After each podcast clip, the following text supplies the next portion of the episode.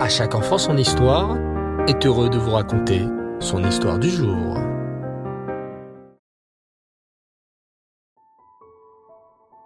Bonsoir les enfants et Reftov, j'espère que vous allez bien.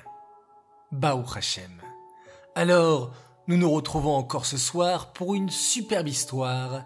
Écoutez attentivement. Rabbi Saadia Gaon était un très grand érudit de son époque. Il était surtout connu pour sa bonté et ses mots gentils qu'il adressait aux gens qu'il rencontrait, qu'ils soient importants ou non, qu'ils soient enfants ou adultes. Bien qu'il fût occupé à étudier la Torah, Rabbi Sadia Gaon prenait toujours le temps de se promener pour saluer les personnes qu'il croisait sur sa route. Un jour, alors que son tailleur lui apportait son nouvel ouvrage, Rabbi Sadia Gaon lui demanda combien de points avait-il fait pour coudre le costume. Le tailleur en fut très étonné. Pourquoi me demandez-vous cela? Il ne m'est jamais arrivé de penser à compter les points que je fais lorsque je couds. Pour moi, c'est un travail sans limite, qui ne mérite pas d'être résumé à un nombre de points. Voyez, c'est un peu comme l'étude de la Torah. C'est un travail sans fin. Après, je suis sûr que vous, érudit en Torah, savez le nombre de lettres exactes contenues dans tous les livres sacrés. Bon, vous savez quoi? Pour votre prochain costume, je compterai exactement le nombre de points. Après la visite du tailleur, Rabbi Sadia Gaon se sentit vraiment confus.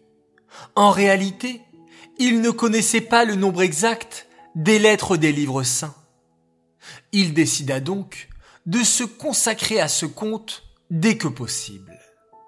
Les jours passèrent, et le Gaon fut si occupé à étudier et à rencontrer les gens qu'il ne trouvait pas le temps de compter les lettres des livres. L'hiver arriva, et avec le tailleur et un nouveau costume pour Rabbi Sadia Gaon. Cette fois-ci, il annonça fièrement au Gaon. Rabbi, j'ai compté le nombre de points, comme je vous l'avais promis. Le Gaon se souvint alors de la promesse qu'il s'était faite et qu'il n'avait pas accomplie. Il décida de ne pas porter le costume du tailleur tant qu'il ne serait pas acquitté de son obligation. Il compta, il vérifia, il additionna et classa jusqu'à ce qu'il trouve le nombre exact de lettres de chacun des livres de la Torah. Puis, il composa un poème plus tard connu sous le nom de Les lettres de Sadia Gaon. Il organisa un grand banquet pour célébrer l'événement. Il invita de nombreux convives, et il fut évidemment parmi eux le tailleur. De nombreux discours furent prononcés en l'honneur de cet événement si particulier, et les orateurs ne manquèrent pas de louer la sagesse du Gaon. Cependant, celui-ci écourta ses louanges et demanda à prendre la parole. Écoutez, ce n'est pas moi que vous devez admirer pour cette œuvre extraordinaire, mais plutôt notre bon ami, le tailleur.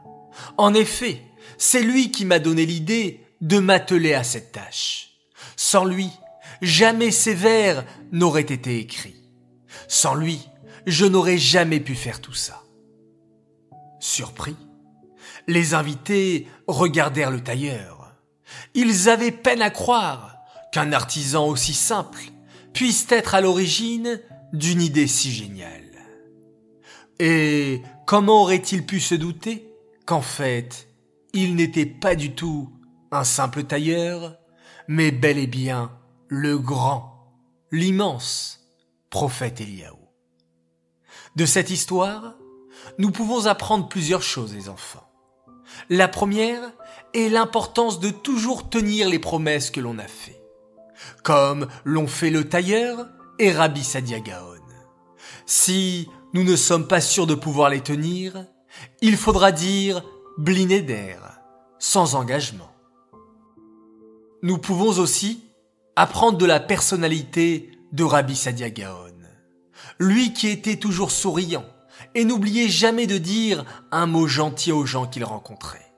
Prenons exemple sur lui et tâchons de sourire aux personnes qui nous entourent. Cette histoire est dédiée les Louis Nishmat, Chayabat Esther et Esther Adassa Bachimon, Aléana Shalom. J'aimerais également dédicacer cette histoire pour la Refoua Shelema, la guérison complète et rapide de Shaul Shimon ben Shahada. Enfin, j'aimerais souhaiter deux grands Mazaltov. Alors déjà, un immense Mazaltov pour une belle princesse qui a fêté avant-hier son anniversaire de 9 ans.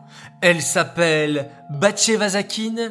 Alors, avec un peu de retard, mais beaucoup d'affection, toute l'équipe d'À chaque enfant son histoire et toute ta famille voulait te dire un très bel anniversaire.